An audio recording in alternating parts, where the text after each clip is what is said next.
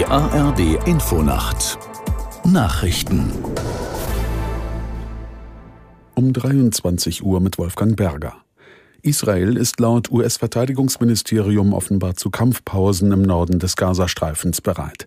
Demnach sollen die Militärschläge täglich für jeweils vier Stunden ausgesetzt werden. Aus Washington Arne Bartram. In dieser Zeit sollen Hilfsgüter geliefert werden und Zivilisten aus dem besonders heftig umkämpften Teil des Gazastreifens fliehen können. Präsident Biden hat in einem Gespräch mit Journalisten betont, dass er sich eine mehrtägige Kampfpause gewünscht hätte, um über die Freilassung von den aus Israel entführten Geiseln zu verhandeln. Vor rund einem Monat hatte die Terrororganisation Hamas Israel überfallen und dabei über 1000 Menschen getötet sowie rund 240 Menschen entführt. Ein israelischer Militärsprecher bestätigte inzwischen die geplanten Feuerpausen, betonte aber zugleich, es gehe nicht um einen Waffenstillstand mit der radikal-islamischen Hamas. Fahrgäste der Deutschen Bahn müssen vorerst nicht mit neuen Streiks rechnen.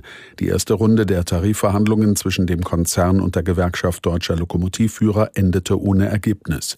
Die GDL verzichtet aber zunächst auf Arbeitsausstände und einigte sich mit der Bahn auf weitere Gespräche in der kommenden Woche. Die Positionen beider Seiten liegen bislang weit auseinander.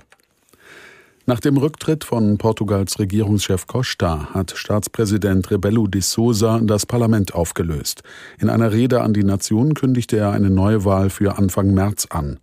Der Sozialist Costa war vor zwei Tagen wegen Korruptionsermittlungen gegen sich und andere Regierungsmitglieder überraschend zurückgetreten.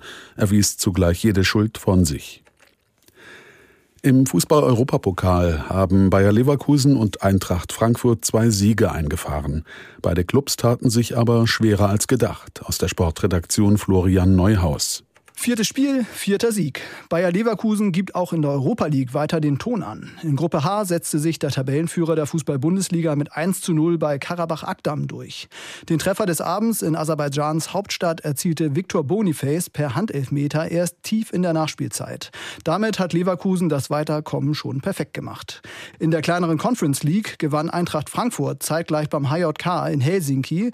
Die Hessen feierten dank des Tores von Fares Shaibi ihren dritten Sieg und auch die Eintracht überwintert damit im Europapokal. Und in einem weiteren Spiel der Europa, Europa, League hat der SC Freiburg am Abend gegen Backa Topola aus Serbien mit 5 zu 0 gewonnen. Das waren die Nachrichten.